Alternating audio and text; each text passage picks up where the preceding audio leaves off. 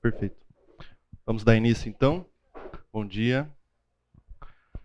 A gente trocou de sala, né? Vocês perceberam? É... Vamos dar início a esse curso que é História e Arqueologia da Bíblia. Como eu, a gente falou semana passada, é, eu, Lucas, estou dando a parte de História. E o Jorge Mus vai dar a parte de Arqueologia.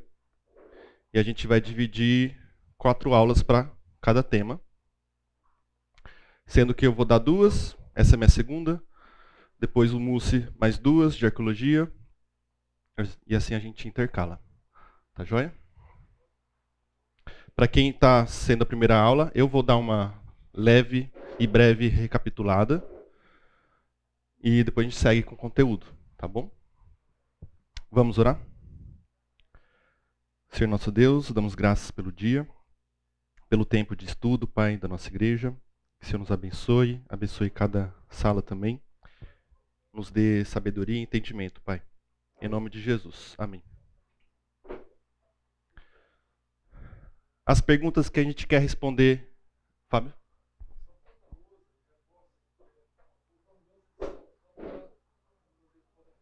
Ah, tá, verdade.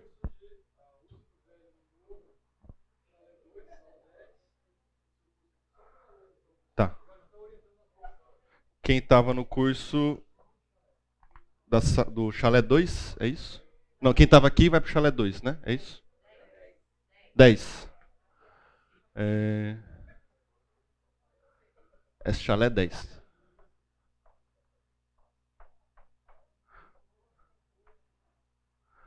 Vocês lembram o nome do curso que ele falou? Velho Testamento?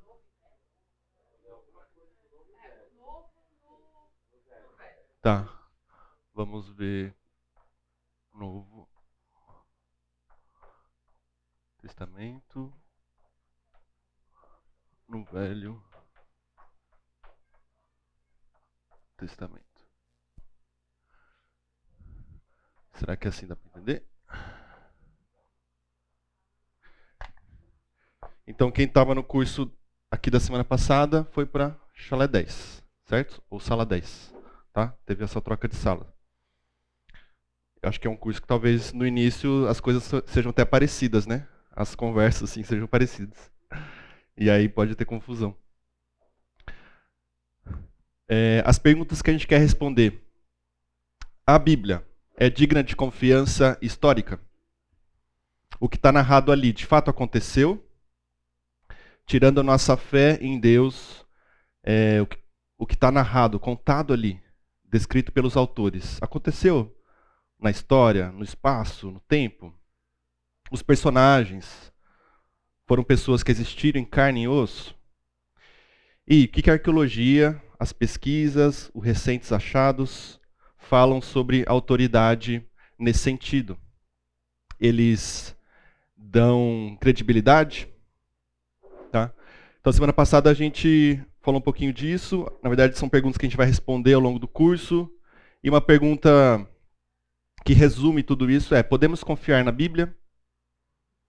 Historicamente? Podemos confiar nela, que ela está contando? Podemos confiar nela como um documento histórico? Tá? A gente viu várias correntes de pensamento sobre isso na teologia, na academia? E o que a gente chegou numa conclusão, assim, no, pelo menos na, na defesa que eu proponho para vocês, no, a corrente de pensamento que eu proponho para vocês, tem, tem alguns aliados. Um deles na academia e também vai ter os teólogos.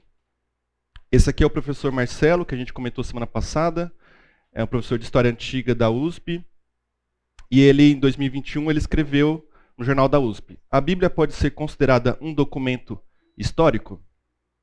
E ali ele vai tratar. É, é um artigo até é, acessível e, e, e breve. Vocês podem procurar com esse título, vai aparecer na internet. E ele trata ali um pouquinho do que a gente conversou semana passada, de todas essas, é, essas mudanças de de maneira de lidar com a Bíblia como fonte histórica. Até chegar na maneira que ele defende, que é essa aqui. A Bíblia, como um documento histórico, deve ser submetido à mesma crítica que qualquer outro documento. É o que ele fala, é uma história normal. Vamos olhar para a Bíblia, ele falando como historiador, tá? Como cientista ali da história. Vamos olhar para a Bíblia como um documento histórico, sem dedos ou sem má vontade, ou sem impor a ela, ou sem ir com uma postura de, de, de fé nela, no sentido de fé é, cristã, nesse sentido. Porque ele é um historiador, tem que ser isento, tem que ser imparcial.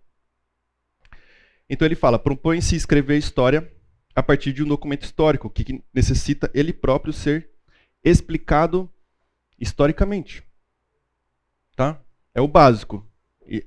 A história, os, os historiadores têm feito isso com os outros documentos históricos, sejam eles antigos, muito antigos ou não. Por que não fazer isso com a história? A gente viu semana passada que a, a ciência e a história têm deixado de lado a Bíblia, tem olhado ela com má vontade. Tá? Então esse movimento é muito novo. Ele escreveu isso em 2021. É, esse movimento no Brasil é bem pequeno, é novo. Lá fora já tem um pouquinho, um pouquinho mais de, de está um pouquinho mais consolidado, mas tudo isso é muito recente, tá? Na teologia, eu trago aqui dois historiadores cristãos, tá? Eles são cristãos, mas eles, como historiadores, eles têm que deixar de lado a fé deles na hora de estudar e fazer história, certo? E eles fazem isso muito bem. O professor André Heinck, que é do Sul, ele fala as pesquisas científicas elas vão excluir Deus da equação. Que realmente tem que excluir. Mas elas partem de uma busca, de um desejo universal pela verdade. Elas querem descobrir se aquilo de fato é verdade, ou como se aproxima do, do fato e da veracidade.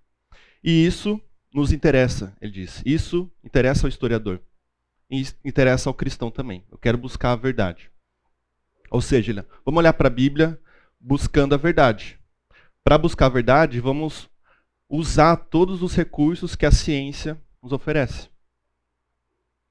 E o segundo, Craig Blomberg, desse livro aqui, ele fala: Não pressuponho nem defendo a inerrância, infalibilidade ou inspiração divina das Escrituras. Ele falando como historiador. Neste livro, eu visto minha roupa de historiador. E aí ele escreveu esse livro sobre a confiabilidade histórica. Será que a gente pode confiar historicamente na Bíblia? Deixando de lado a inerrância, a inspiração, a minha fé E a gente viu também que toda essa conversa, por mais teórica que seja, né, muito no plano abstrato, conceito, tudo isso tem a ver muito com a nossa fé, com a nossa realidade do dia a dia. Na fé bíblica, tudo depende de se os eventos centrais de fato ocorreram. O nascimento de Jesus é real, então ele é histórico. A ressurreição também. Esse é o, teólogo professor de Harvard que disse. E a gente leu 1 Coríntios: se não há ressurreição de mortos, então Cristo não ressuscitou. Se esse fato histórico não aconteceu, a nossa fé, a nossa pregação é vã. Então, daí a importância desse tema e, e a relevância disso para a igreja. Tá? a gente viu também que alguns lidam com esse tema um pouco assim desinteressados. Ah, isso é assunto da universidade ou dos teólogos. A igreja não precisa saber disso. Ah, e aí esse professor fala: alguns argumentam que o que importa na Bíblia é apenas a interpretação teológica e não a realidade histórica das ações de Deus em si. E aí ele fala: o que, que isso revela? O que, que isso aponta para a gente? Esta é uma visão que revela um Deus que falou, que fala no texto, mas que não agiu, não age, na história. É uma visão limitante. Porém, os aspectos históricos também importam para a nossa fé. Tá ok? E agora eu queria citar um livro que eu não comentei em semana passada, mas até a Jennifer me perguntou assim no final da aula. Lucas, qual livro você recomenda para a gente começar a estudar esse assunto? Uma introdução. E aí eu não comentei para vocês, mas tem um livro perfeito para isso. Ele é curto e ele é bem acessível. É esse aqui. Por que confiar na Bíblia? Tá? Tinha na biblioteca, a Jennifer já pegou. Mas talvez tenha na livraria, não tenho certeza. Mas ele é bem, bem facinho de achar. Por que confiar na Bíblia? Ele toca em todos vários assuntos que vão ser tocados nesse, nesse curso. Talvez principalmente na minha parte de história. Eu posso voltar? Todo mundo tirou foto? E eu quero citar uma, uma frasezinha aqui que, ele, que a autora fala nesse livro.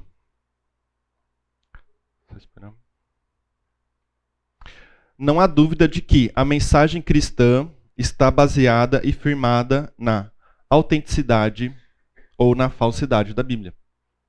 Então, a autenticidade da Bíblia, como livro ou conjunto de livros, e na autenticidade do conteúdo dela, importa para a nossa fé. Tá ok? Então, esse foi um resumo, e eu acrescentei algumas coisinhas da semana passada. Tudo bem? Agora eu queria ter um tempinho para a gente definir termos. Quando a gente, fala fonte histórica, o que, que a gente está falando? Aqui a gente vai entrar no assunto mais teórico, né, de, como se fosse uma aula de, de história, mas vou tentar passar rápido para a gente ir logo para a Bíblia. Fontes históricas são todos os produtos do homem em um certo período de tempo.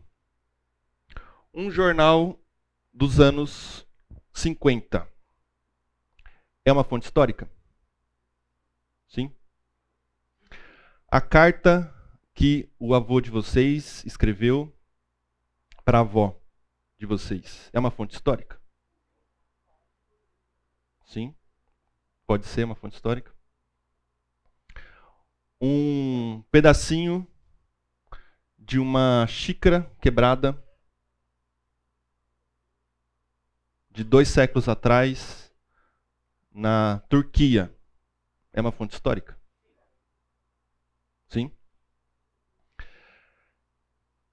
Isso até um século e pouco atrás, essa conversa talvez ia ser diferente.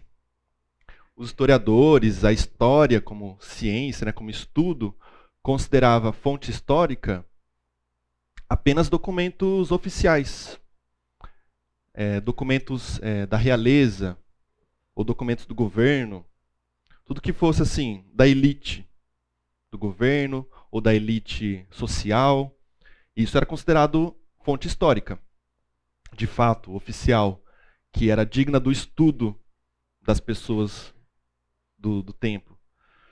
Então, esses exemplos que eu dei da, da carta do avô ou da xícara quebrada, isso até pouco tempo atrás não era considerado fonte histórica. Os estudos foram avançando eles foram percebendo que através de uma xícara quebrada, através de uma carta pessoal de um, de um senhor, eles conseguiam extrair, investigar coisas da história, coisas do passado. E aí, juntando com outros elementos, outras fontes, outras, outros testemunhos, eles conseguiam reconstruir e recontar um fato histórico. Tá ok? Então, fontes históricas são vestígios, testemunhos, que o historiador vai analisar, retirar dados, interpretar. Isso faz parte do, do ofício do historiador, interpretar. E pode ser desde um registro de contabilidade, desde um documento do cartório, até é, um pedacinho, um caco de cerâmica. E como que ele como historiador vai olhar para essa fonte e, e analisar, estudar? De forma bem resumida, ele atesta a veracidade por meio de análises críticas e por busca de paralelos. A gente conversou semana passada, ele vai olhar para outras fontes paralelos. Eu dei o exemplo. Quando você ouve uma história de alguém numa conversa, para saber se aquilo é certeza ou não, você vai procurar outras pessoas que estavam envolvidas naquela situação e, e colher mais informações e remontar aquela história para saber se é de verdade ou não. O historiador faz isso com as fontes. Tá? Ele vai ouvir outras fontes. É o método de associação, de juntando ali, como se fosse um quebra-cabeça. No caso do documento antigo, e no caso da história antiga, tudo isso se torna mais difícil. Primeiro que a escrita é, é, não é tão antiga como a gente gostaria que fosse. Então a produção de texto, de materiais, ela tem um limite ali na história do tempo. O próprio passar do tempo, passar dos séculos ou dos milênios vão dificultando a ação do tempo, a deterioração das fontes, vai dificultando o acesso e o estudo do historiador de coisas muito antigas. Então, uma forma que a história analisa documento antigo e, e atesta sua autenticidade é determinar a quantidade de manuscritos ou fragmentos de manuscritos encontrados daquele documento. Ou seja, quantos manuscritos tem de uma fonte muito antiga, quantas cópias existem desse manuscritos. Então, se há muita coisa sobre que está relacionada ou é a, a, muita coisa copiada daquele manuscrito, quer dizer que aquilo é autêntico ou tem mais chance de ser autêntico. Então, quando a gente ouve, a gente vai falar um pouquinho disso, que ah, tem tantos manuscritos da Bíblia, ou tem várias cópias da Bíblia antiga, isso é positivo. Isso é positivo. Quer dizer que tem mais chance de ser autêntico e verídico aquela fonte. Tá? Hoje a gente tem uma noção na nossa sociedade um pouquinho diferente. Né? Se tem muitas cópias, talvez a gente comece a duvidar se aquilo é original mesmo ou não. Se tem muitas cópias, a gente fala, ah, eu acho que foram alterando, né? Cada cópia foi alterando um pouquinho. Essa, essa noção, esse pensamento é, é do nosso tempo. Do mundo antigo é o contrário. Você tem muitas cópias, muitos manuscritos, a autenticidade é maior.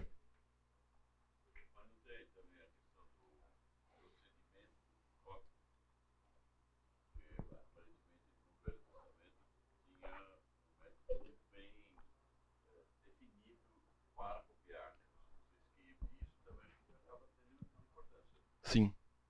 O, ouviram o João? Ele falou que o procedimento de cópia dos manuscritos da Bíblia tinha um, um processo né, a ser cumprido. Exato. Não era uma cópia sem nenhum critério. Né? Uma, ou uma cópia com possibilidade de erro. Exato. Era uma cópia justamente para evitar qualquer tipo de erro. Né? A gente vai falar um pouquinho mais disso.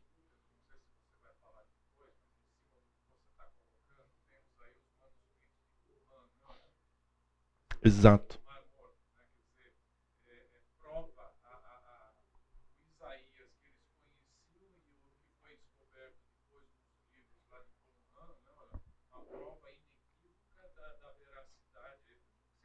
Exato. Eu vou falar exatamente disso.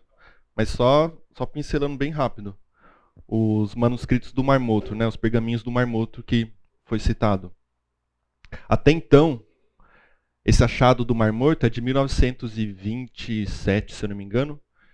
E até então a, a cópia mais antiga que a gente tinha do, do Antigo Testamento era de quase mil anos. Aí foi encontrado no, no Mar Morto, esse, numa caverna lá, uma cópia de Isaías, 95% do livro de Isaías estava ali, quase na sua totalidade. E com mil anos mais de mil anos mais antigo. Tá? Então, e, e, aí foram comparar a cópia que a gente tinha mais antiga até então com a nova cópia mil anos mais antiga e elas eram idênticas. Tá? Mostrando, corroborando isso, que esse processo de cópia ele era muito seguro, muito confiável. Tá?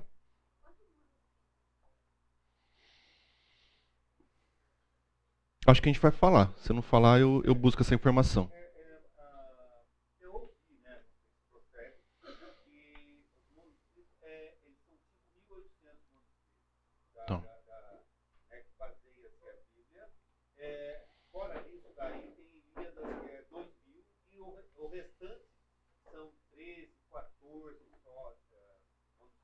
Exato. Exato. Vai ter um slide que eu acho que vai ter esses números aí, tá?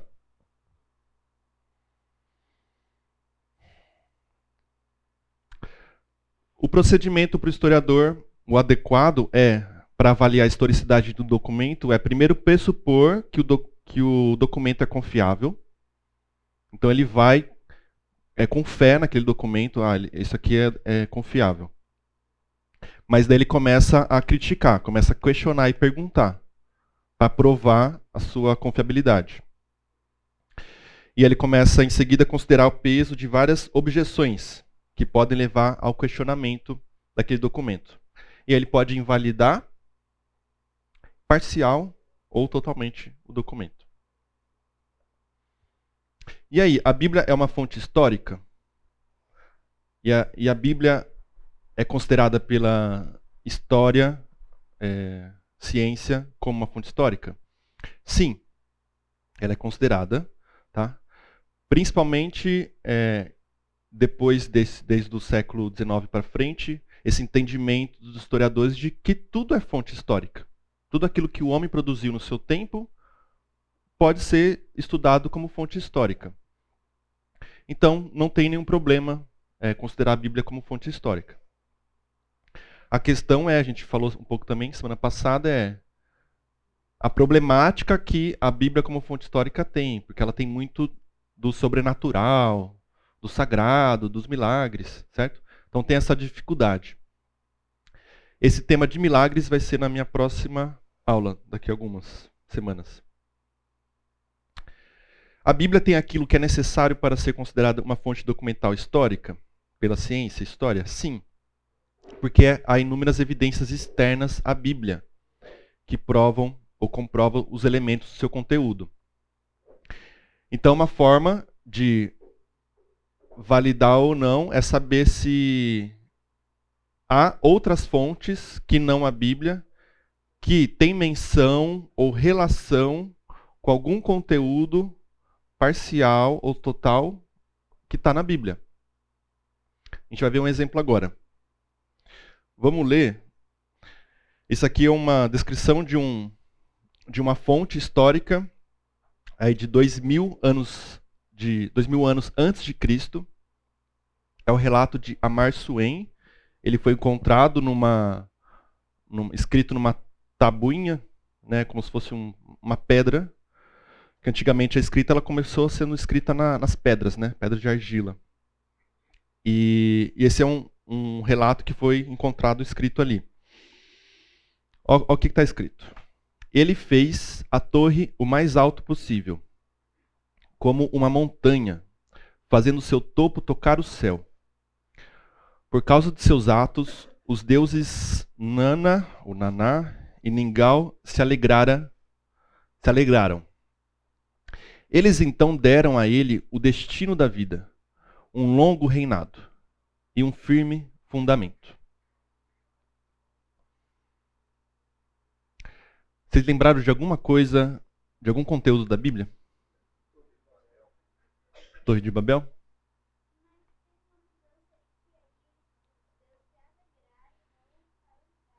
Perfeito, Pedro. Muito bom, vocês ouviram, né? O Pedro falou que a diferença é que os deuses se alegraram, né? Todo mundo veio na hora a imagem da Torre de Babel, né? O relato da Torre de Babel. Vamos ler esse relato? Está lá em Gênesis 11, 4, 8. Alguém pode ler em voz alta, por favor?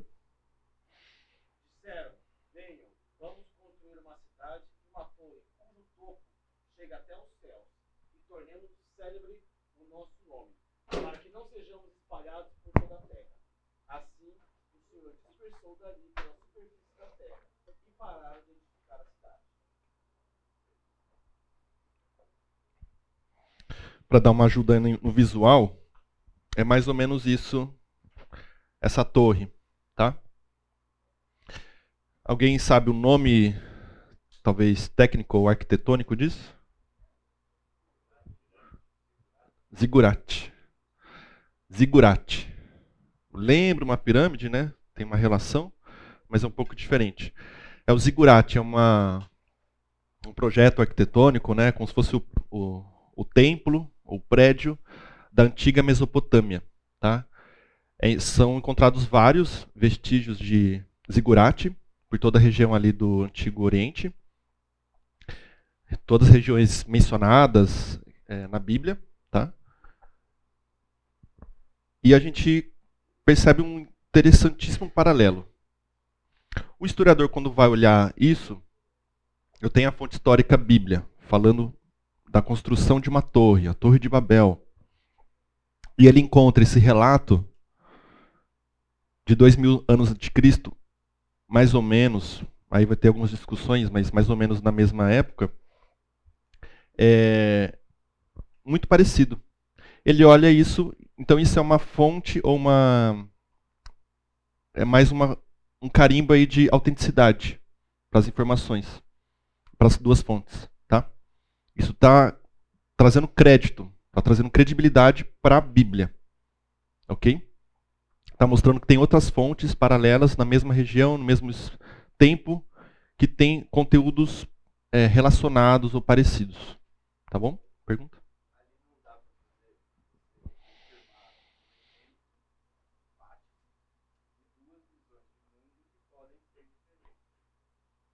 Você disse que.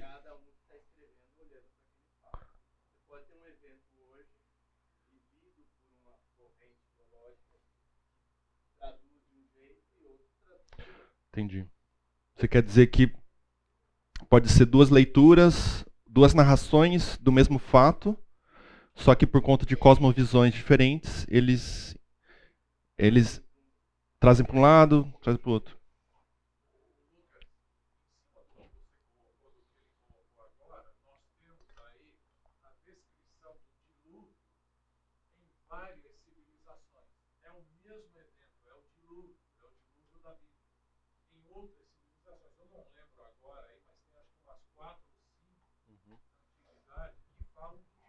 Sim. Então é uma prova inequívoca né, que aconteceu de Sim. Exato. tem umas escavações né, que conferem com a região que há uma solidificação de uma lama, uma espessura tamanha que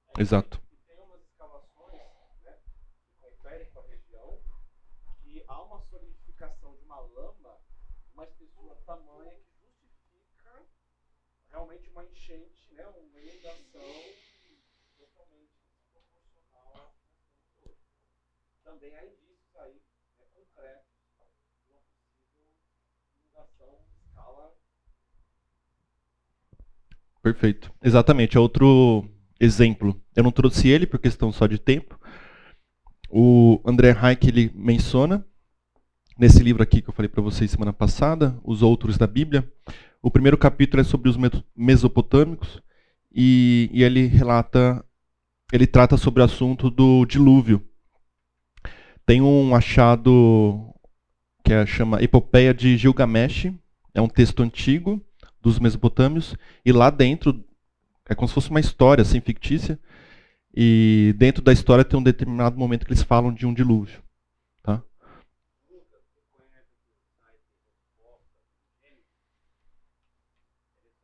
Fala disso? Respostas em Gênesis. Legal. É em inglês. Certo. Fica a dica de complementar aí de site. Respostas em Gênesis. Claro? Pode fazer.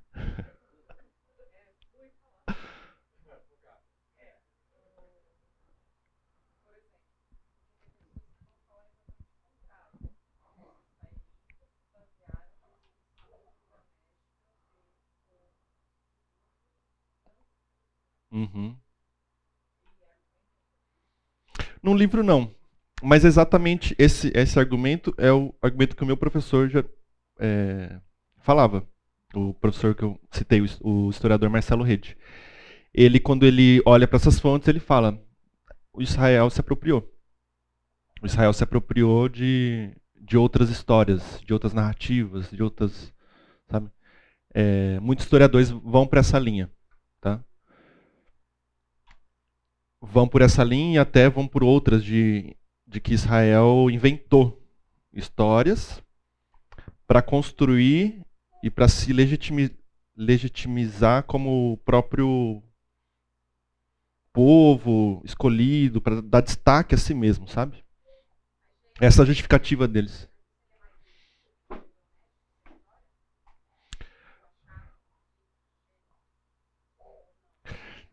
Não tem, não tem muito como provar com precisão.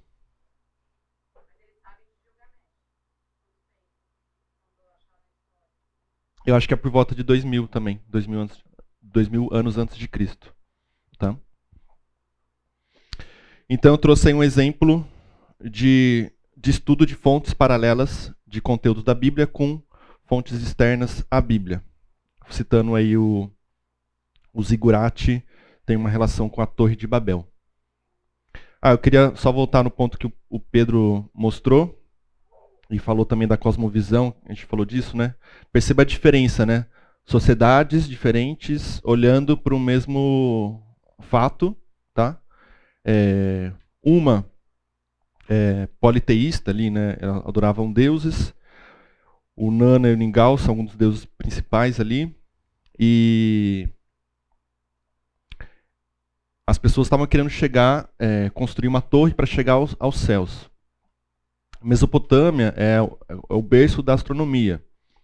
Não pense vocês que eles achavam que dava para chegar no céu de fato, ou chegar nas estrelas, né? literalmente.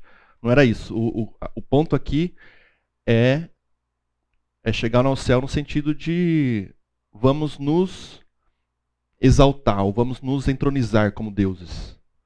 Vamos, nós homens, nos colocar no topo. Nós somos os deuses.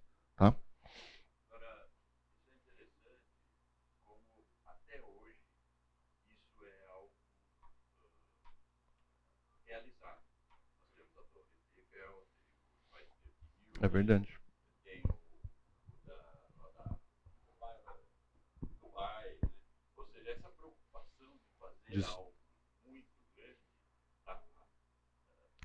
Até hoje, né?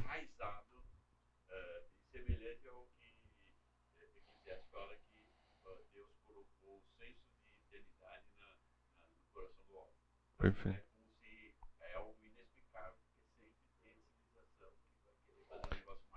Mais alto, querendo se elevar, né? Chegar mais. Pedro?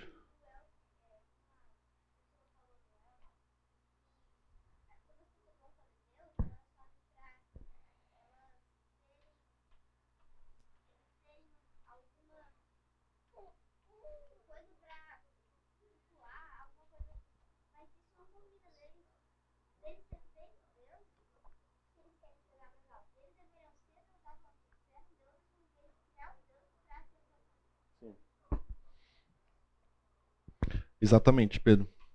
E a diferença dos deuses aqui, na, no relato de Amar Suen, é que eles se alegraram, né? Se alegraram e deram a, aos homens o destino da vida, um longo reinado.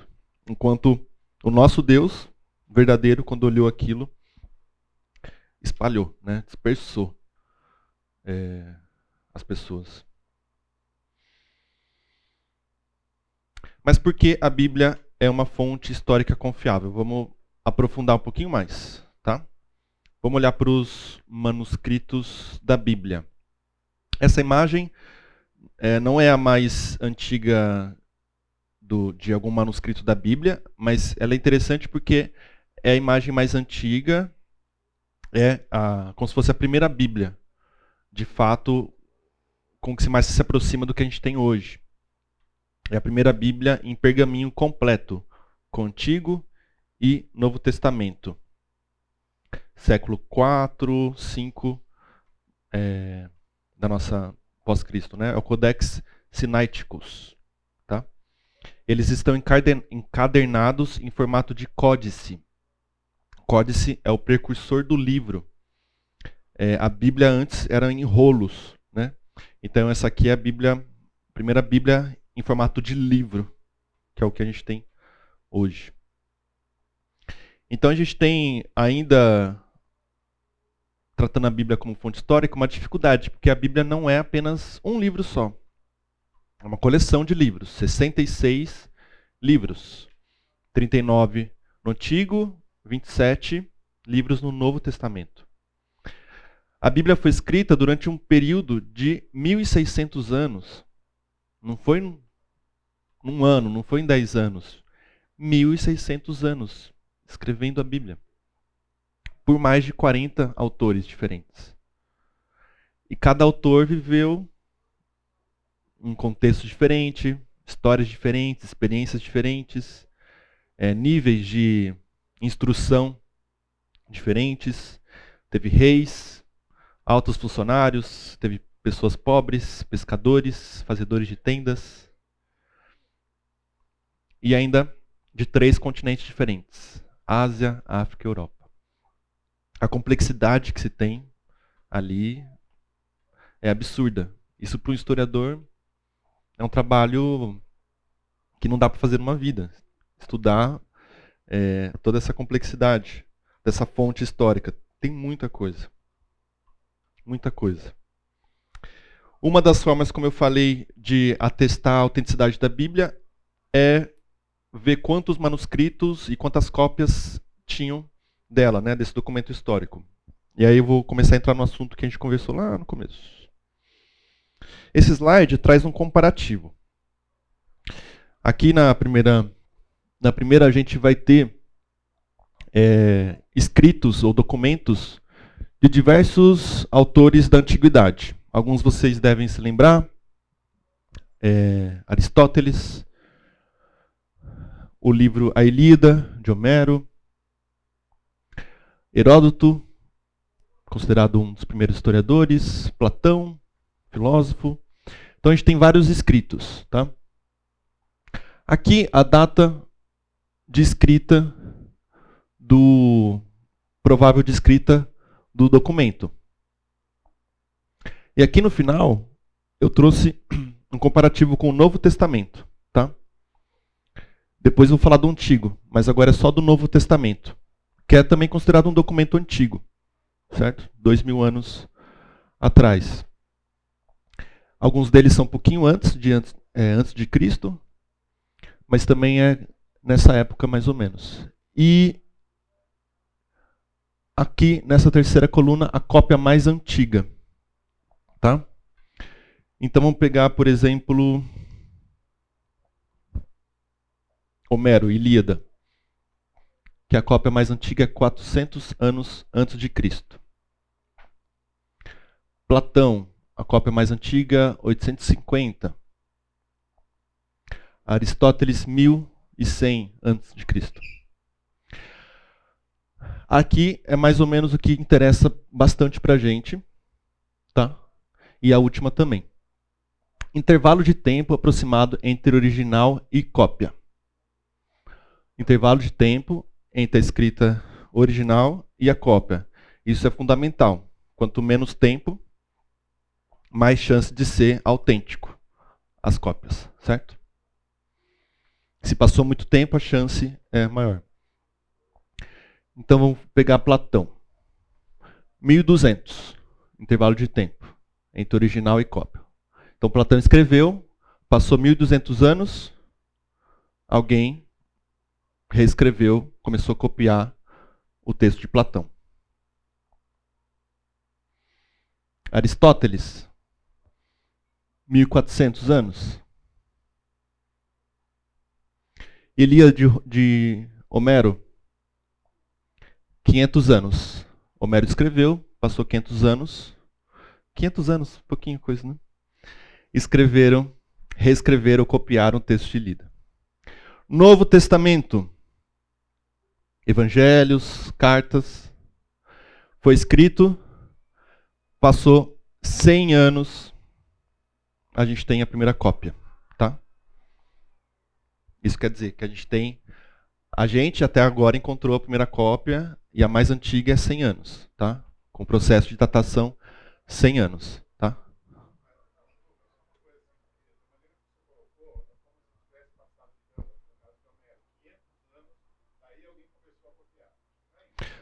tá? Verdade. É verdade. É, desculpa. Eu falei talvez melhor sobre o Novo Testamento, com os outros eu fui injusto. Exato, só reforçando o que o Roberto falou.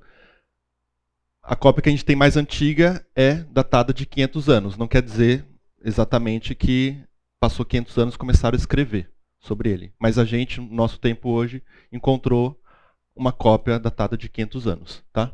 E do Novo Testamento é 100. Vamos para o número de cópias e depois eu libero para o intervalo. O número de cópias, percebam rapidamente que Homero tem, antes da Bíblia, 643 cópias. E é a que mais tem em relação aos documentos antigos, seja Platão, seja Aristóteles. E olha o Novo Testamento. 5.600 cópias. E esse é o parâmetro de trazer mais autenticidade. Quanto mais cópias, melhor. Quanto menor o tempo entre original e cópia, melhor. Tá? E precisão das cópias. No Novo Testamento é 99,5. Tá? Esses 5% são pequenas letras, são algum, alguma uma letra, uma letra como E, né, uma partícula ali aditiva, coisinhas pequenas, tá? Que não mudam o sentido do texto. Os outros nem dá para muito precisar, tá? O estudo não consegue precisar as cópias. Tá ok? Depois a gente discorre um pouquinho mais sobre esse slide. Vamos para o intervalo? Dez minutinhos. Então eu falei desse comparativo aqui de número de cópias, datação da cópia mais antiga que a gente tem. E eu trouxe comparando com o Novo Testamento, tá?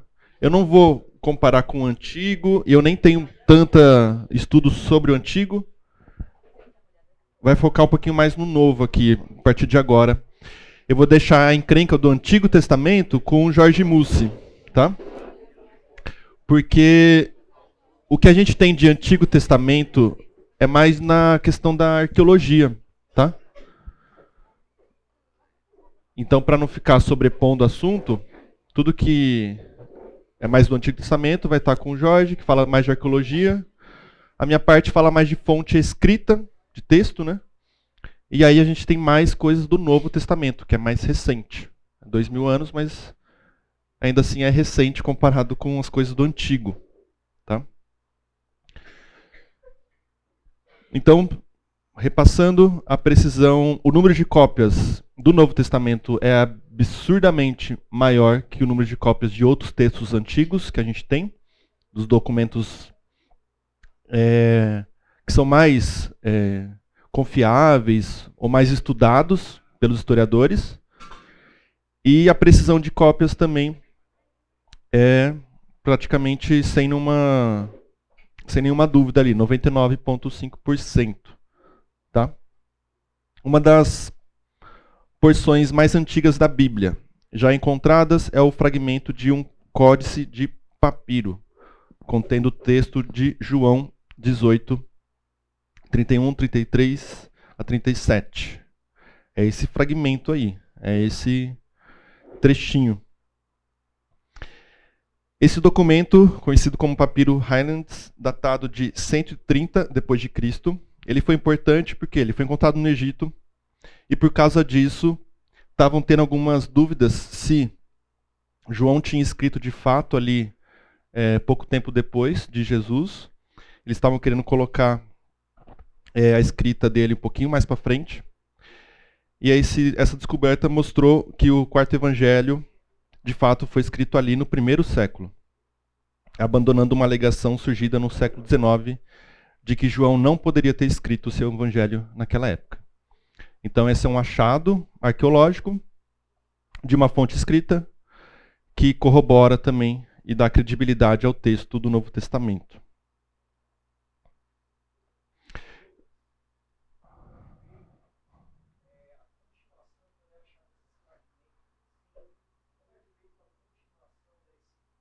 Do Então ele perguntou como é, é feito a continuação do texto, assim, né? Tipo um, como que eles montam quebra-cabeça? Também não sei. Não sei, de fato não, não tenho informação sobre isso. Talvez o, o Jorge Mus. Arqueologia não pega. Tá. Então vou ficar devendo essa, essa questão. Essa resposta. ah, boa dica. Na próxima eu, eu, vou, eu vou atrás dessa resposta e na próxima eu trago. Tá bom? Assim, é verdade. Meus professores faziam isso. Boa. E se alguém tiver algum palpite aí de como faz, a gente contribui. Pergaminhos do Mar Morto. É, essa história é ali de 1900 e... Se eu não estou enganado, é 27, tá? 50. Tá, beleza. Pastor de ovelhas, né? Exato. Então, Pergaminho de Marmoto, nos anos 50, tinha um, a história é bonita, porque era, era um pastor de ovelhas andando ali, é, uma, uma ovelha se perdeu, e ele encontrou é, ela próxima ali de algumas cavernas, e, e parece que pelo algum barulho, aconteceu alguma alguma coisa bateu ali e surgiu um barulho estranho. Ele ficou curioso, foi entrando na caverna para ouvir que barulho era aquele e encontrou vários jarros, né? É, vasos ou barris ali de cerâmica e um monte deles. E ele começou a olhar por dentro, tinham vários rolos, vários pergaminhos.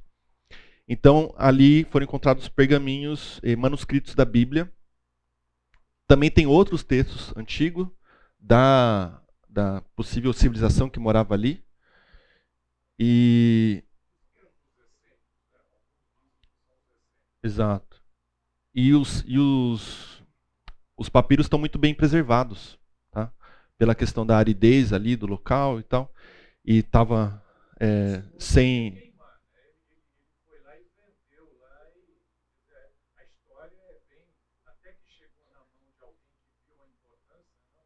Exato. Ia ser vendido e talvez ia se perder. E e também não tinha é, incidência de luz, né? então ele foi bem preservado. Correspondem, o que, que são? São 40 mil fragmentos inscritos, a partir dos quais mais de 500 livros foram reconstruídos. Os escritos são textos bíblicos e comentários sobre o Antigo Testamento, além de inscrições relacionadas à comunidade de Curã. Os pergaminhos do Mar Morto incluem uma cópia completa do livro de Isaías, uma cópia fragmentada de Isaías, contendo grande parte dos capítulos 38 a 60, e fragmentos de quase todos os livros do Antigo Testamento, datado de 100, an 100 anos antes de Cristo. Então a gente tem o livro de Isaías, tem fragmentos, outros fragmentos do livro de Isaías, e pedacinhos como aquele é, de todos os livros do Antigo Testamento de antes de Cristo. Então, esse achado também é impressionante porque vai corroborando, vai comprovando que a autenticidade e a veracidade do, do manuscrito da Bíblia, do livro Bíblia. A gente vai falar mais sobre o conteúdo, mas o, o objeto Bíblia, sabe? Também ele é autêntico.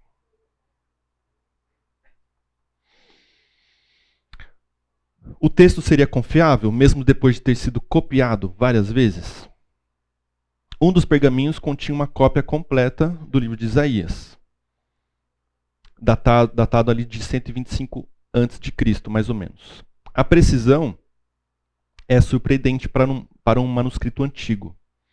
A identidade entre as palavras do manuscrito e da Bíblia hebraica padrão é de 95% e nos outros 5% há pequenas variações. Como eu falei, são é, letras. É, essa variação não é de conteúdo, assim, ou de sentido, de significado do texto. É, são pequenas letrinhas. Então, quando há alguma dúvida ou alguma crítica à credibilidade do texto bíblico, é, seja do antigo, seja do, do novo, é, você vai ter que colocar sobre em, em xeque também todos os outros textos antigos. Se você duvidar da credibilidade histórica da Bíblia, você vai ter que duvidar de todos os filósofos, de Aristóteles, de Platão, da Ilíada, de Homero, de todos os outros textos. O historiador Bruce afirmou: não existe nenhuma literatura do mundo antigo que disponha de tão quantidade de documentos para comprová-la como o Novo Testamento. Mark Roberts, ter muitos manuscritos, na verdade, aumenta a probabilidade de voltarmos ao texto original. Não é como a gente pensa hoje. Ah, eu quero o documento original. Ah, a cópia, a cópia tem que ser autenticada, né? Não vale só uma cópia, tem que ter autenticação da cópia. Isso é uma visão nossa. Ter muitos manuscritos, ter muitas cópias aumenta a probabilidade. O Bart Ehrman fala: a maioria das mudanças encontradas nos primeiros manuscritos cristãos não tem nada a ver com teologia ou doutrina. Então a questão do conteúdo, o, o grosso do conteúdo tá é, não tem alteração. E aí o Justin Rockham fala: duvidar da confiabilidade dos evangelhos é duvidar da confiabilidade de quase todos os textos antigos já encontrados. Tá? E eu diria que também duvidar do, do Antigo Testamento também teria que duvidar de todos os outros textos antigos. Tá? Alguma questão, alguma dúvida?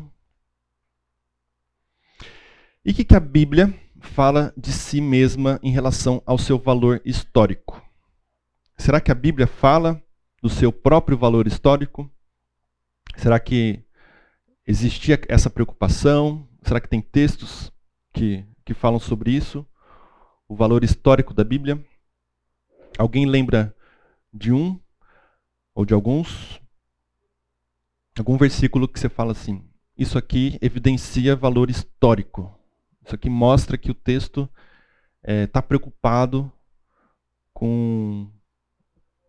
Ajudar você. É, os milagres de Jesus, na época, é visto como um fator histórico por alguns autores que você leu, não tem, essa, não, não tem ainda essa explanação. Os milagres de Jesus são vistos como. A pergunta é: os milagres de Jesus são vistos como fatos históricos, né? Sim, a gente eu li bastante sobre isso nesse livro. E a minha próxima aula vai ser sobre esse assunto, sobre milagres. Mas respondendo brevemente, vão ter a maioria a maioria não vai achar outra explicação para os milagres.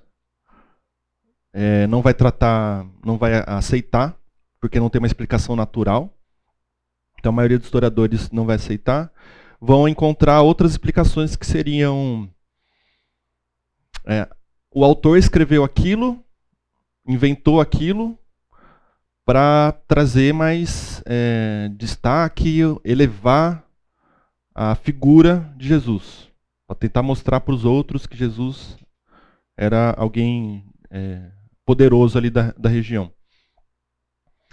Outros vão falar que são é, mitos ou lendas criadas pelas comunida pela comunidade para tentar também é, ter uma visão de poder diante dos outros, sabe? Pedro? Assim,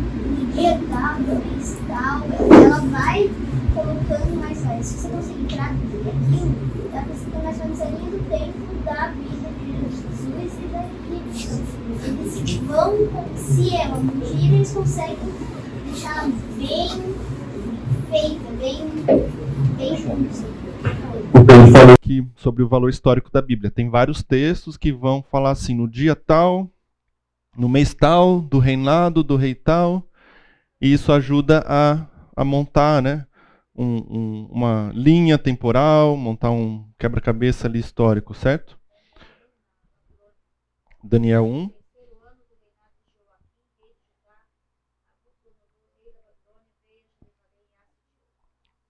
Ela leu o primeiro versículo de Daniel, que também fala, é, dá essa. É,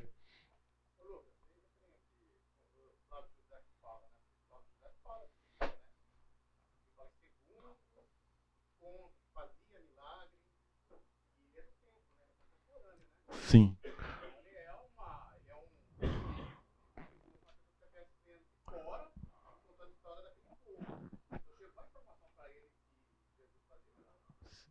Então,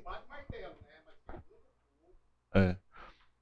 Para quem não ouviu, falou do Flávio Joséfo, um historiador judeu, que ali é, também na época ali ele escreveu citando, mencionando Jesus e então é mais uma fonte externa que corrobora que é citado Jesus em outros lugares, né? E corrobora a Bíblia. A gente vai falar isso na minha última aula, só sobre Jesus, tá? Carol?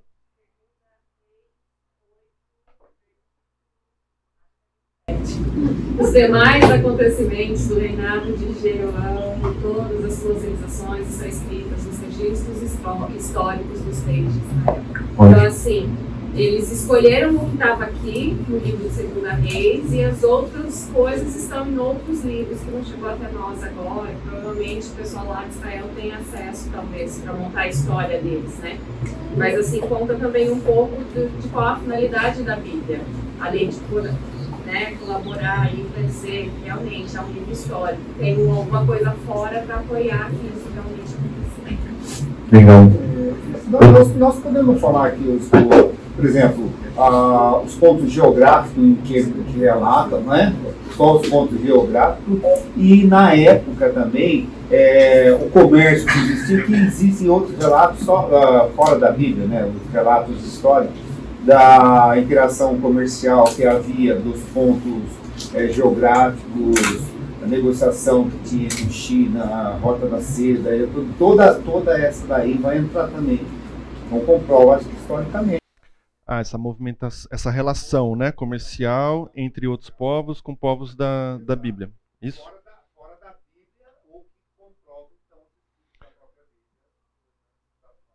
Tá. Você quer dizer que povos mencionados na Bíblia são encontrados em relatos comerciais com outros povos e isso corrobora, exato. É. É. O André Hack fala, fala sobre isso no outros da Bíblia. Ele vai mencionar como os povos da Bíblia têm relação com povos que não nem são citados na Bíblia. E, então, realmente, a Bíblia está falando de, de povos, de, de fatos, coisas que aconteciam, né? De fato. Mais alguém? Tem uma discussão sobre os hititas? A discussão sobre hititas. Parece que demoraram para achar alguma referência sobre os hititas, mas a Bíblia fala dos hititas. Acho que é uma controvérsia aí. São João está falando de uma controvérsia que demoraram para achar os povos hititas, né, menções sobre povos hititas. E a Bíblia falava dos hititas e não encontrava em nenhum lugar. Eu não, não encontrei nenhuma informação sobre isso. Eu Tá. Eu vou só mencionar aqui os versículos que eu, que eu trouxe que, que revelam o valor histórico. Então, Esther 1, 1 a 3, que está ligado aí com Daniel, com Segunda Reis, né? Isso aconteceu nos dias de Assuero, o Assuero que reinou sobre 127 províncias, desde a Índia até a Etiópia. Naqueles dias, quando Assuro reinava na cidadela de Suzã, no terceiro ano do seu reinado, deu um banquete a todos os seus oficiais e servidores. O, o exército da Pérsia e da Média, bem como os, os nobres e os governadores das províncias estavam presentes. Então, é uma descrição muito, muito apurada, muito precisa e, e que traz, revela história né, no texto. E no, no, no Novo Testamento, tendo Jesus nascido em Belém da Judéia, nos dias do rei Herodes, eis que vieram os magos. Uma preocupação aqui do autor de, de posicionar, de colocar é o nascimento de Jesus na geografia, na história, no tempo. Nos dias de Herodes, Lucas, nos dias de Herodes, rei da Judéia, houve um sacerdote chamado Zacarias. Então os evangelhos nas, narram a história de Jesus histórico, posicionando ele na história, localizando no tempo, no espaço. Então há essa preocupação tá? do, do, do texto também de mostrar a historicidade. E mais alguns textos aqui. 2 Samuel 7,28. Ó soberano Senhor, tu és Deus, tuas palavras são verdadeiras. A palavra de Deus é verdade, o que está escrito é verdade. Toda a palavra de Deus se prova verdadeira. E João, este é o discípulo que dá testemunho dessas coisas e que as registrou. João falando ali, terminando o evangelho, falando de si. Sabemos que o seu testemunho é verdadeiro. Jesus também fez muitas outras coisas. Se cada uma delas fosse escrita, penso que nem mesmo no mundo inteiro haveria espaço suficiente para os livros que seriam escritos. Eu leio isso aqui e vejo é, essa, esse caráter, essa esse caráter de história, de realidade, de veracidade, de algo palpável mesmo, de algo material do que está sendo narrado. Foi algo vívido ali na história. E, João até fala, é, é, uma parcela que foi escrita. É uma parte. Se tivesse. É, não, não teria espaço para escrever tudo. Então, sim, a Bíblia é uma fonte histórica, mas a gente não pode tratá-la somente como fonte histórica, somente como história, tá? É, porque ela não foi trazida para nós para ser apenas isso. Não é o propósito dela ser uma fonte histórica, um documento histórico. Ela, ela não se preocupa com isso. Apesar de trazer elementos, de ter esse caráter, não é o foco dela ela não foi escrita com critérios da historiografia que a gente tem hoje. O propósito da Bíblia não é apresentar uma janela para o passado. Vamos ver como que o povo, é, como era o passado, como era a história, como você vai ter elementos ali, mas não é o propósito dela. E por isso a gente não tem todas as respostas. A Bíblia não se preocupa em revelar todos os seus mistérios históricos. Por isso que se tem muita dúvida, por isso que tem muita gente tem dificuldade de lidar. Porque vão ter muitas dúvidas ali, vão ter muitas coisas que não estão explicadas, tá? E quando a gente é, olha para a Bíblia querendo achar todas as respostas para a história ou da história, a gente está cometendo um erro que se chama anacronismo. Anacronismo é o maior pecado de um historiador. E as pessoas comuns, a gente comete também isso direto. Anacronismo é olhar para o passado com a visão e com a mente de hoje. É olhar e querer entender uma história vivenciada há séculos, milênios, e querer entender ela com a cabeça do homem nascido nesse século. Não dá. Cultura diferente, criação diferente, educação diferente, geografia diferente, tudo influencia a gente. Tá? Se no nosso tempo hoje muda uma cabeça que vive aqui para uma pessoa que vive em Israel ou que vive na África, as cabeças são diferentes. Imagine isso quando a gente transpõe para a passagem de tempo. Tá? Então a gente não pode cometer anacronismo no sentido de, de querer olhar para a Bíblia e ter todas as respostas para a história. A Bíblia não. O povo daquela época não se preocupava com isso. Não queria trazer todos os detalhes históricos. Não queria. Não tinha essa preocupação que a gente tem hoje na hora de compor um documento. Qual que é o propósito da Bíblia? A Bíblia é um livro que contém vários livros, mas que apresentam uma única história. Isso é uma das riquezas, uma das coisas mais belas. Foi escrito no tempo de 1600 anos por 40 autores diferentes de diversos continentes, mas ela apresenta uma única história. A história de Deus e o seu relacionamento com o homem.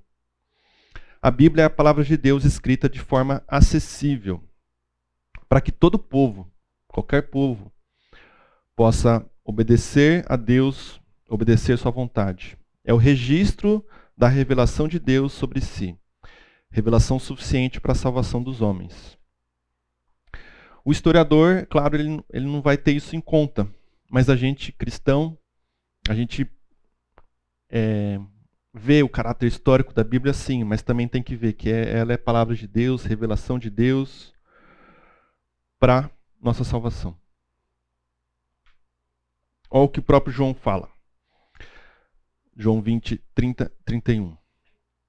Na verdade, Jesus fez diante dos seus discípulos muitos outros sinais que não estão escritos neste livro. Estes, porém, estes sinais, o que foi escrito, foram registrados para que vocês creiam que Jesus é o Cristo, o Filho de Deus, e para que, crendo, tenham vida em seu nome. Então, o objetivo não é conseguir conhecer toda a história, todo o passado, resolver todas as nossas questões e dúvidas. A gente não pode ter essa ânsia e olhar para a Bíblia assim. Foram escritos para que a gente creia. O próprio Antigo Testamento falou disso também, gente. Deuteronômio 29, 29. As coisas encobertas pertencem ao Senhor, nosso Deus. Porém, as reveladas pertencem a nós e aos nossos filhos para sempre, para que cumpramos todas as palavras dessa lei. Então, o que foi revelado pertence a nós. Dá para a gente estudar. Dá para a história, dá para o historiador estudar. Sim. O que está encoberto pertence a Deus. E isso não deve atrapalhar a nossa fé, não deve ser motivo de eu rejeito a Bíblia porque ela ela não responde tudo, ela tem muitas dúvidas, ela tem muitos mistérios. Como assim, milagres? Não. As coisas encobertas pertencem ao Senhor, ele já deu as reveladas para nós.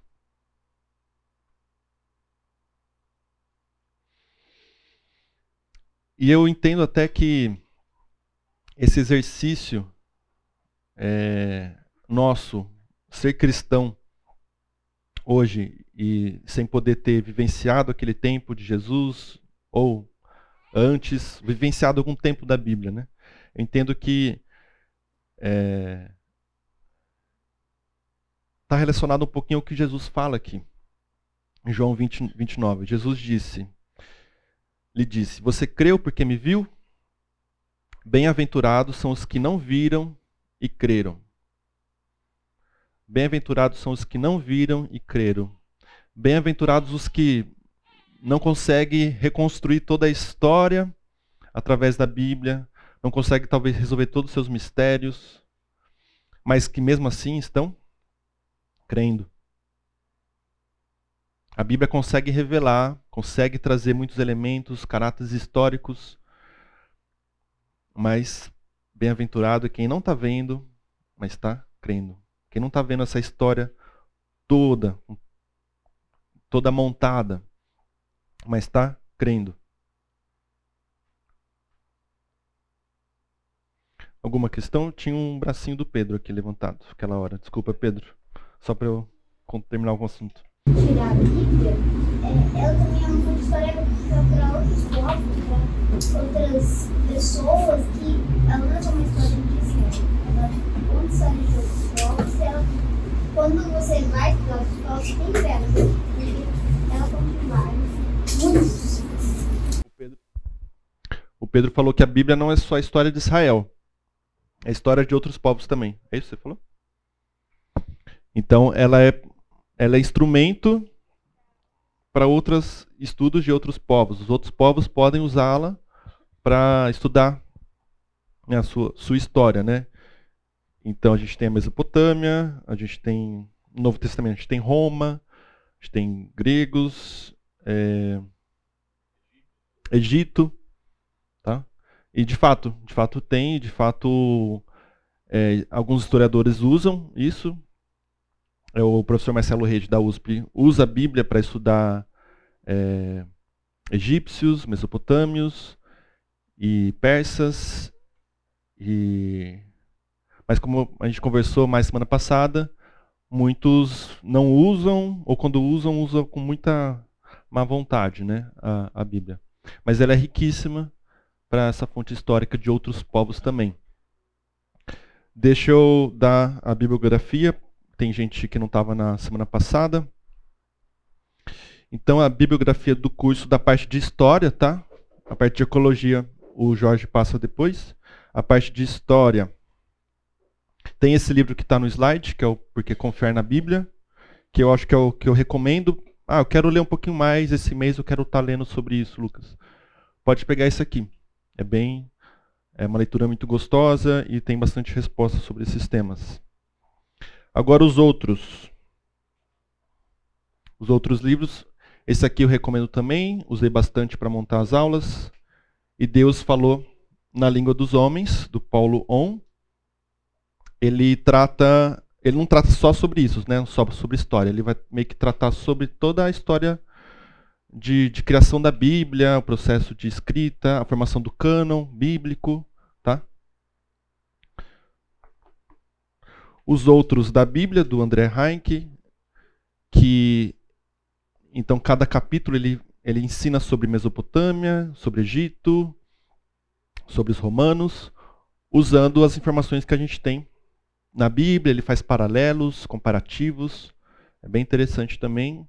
E tem até também uma uma parte de, de teologia, de, de devocional, assim, alguma, umas, algumas lições também para a fé. A confiabilidade histórica dos evangelhos, tá? Ele focado nos evangelhos. Muito bom também.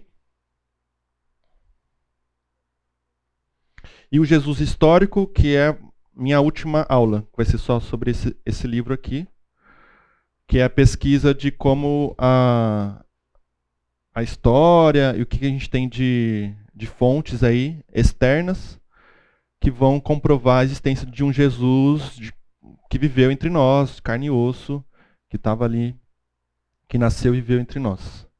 Tá? Comentários, a gente tem uns minutinhos ainda. Gustavo? é, sobre fragmentos, né? Existe uma área de estudos que é chamada paleografia. Então, a paleografia é isso. É, ela se propõe a, fazer os estudos né, de fragmentos para reconstruir livros. E existem várias técnicas, várias, uh, várias maneiras de fazer isso. Então, é de estudos que é, que é só isso. É focada em pegar fragmentos e descobrir como reconstruir eles. Então, só para registrar na gravação, Gustavo falou que existia a paleografia uma, um estudo de tentar reconstruir fragmentos para tentar mostrar ali o, uh, o texto na sua integralidade. Tá joia? Mais alguma questão? João? Tem algum aspecto histórico relevante com relação aos textos maiores que não estão os melhores manuscritos, por exemplo, uh, João 8 e Marcos, finalzinho de Marcos, que estão pouco. Uh, desaparecem nas Bíblias como em colchetes, né? Uh, hum. e são porções um pouco maiores. Tem muitas, tem outros que são pequenininhos, né? mas essas que são maiores, uh, os historiadores acabam uh, tendo uma questão maior com relação a isso na minha leitura eu não lembro de ter visto falando sobre isso. Mas eu vou procurar de novo no livro do, do Blomberg, se ele fala. É João 8, você falou? É João 8, que é o caso lá da, da mulher adulta. Tá.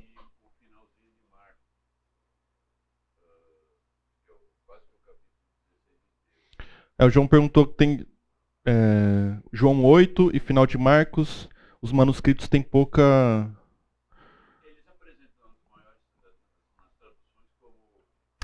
Ah, eles aparecem nas traduções em colchetes. O que, que historiadores falam sobre isso? É. Eu vou procurar depois nesse livro. Marcelo Berti ele tem se ocupado bastante com crítica textual e falado sobre isso.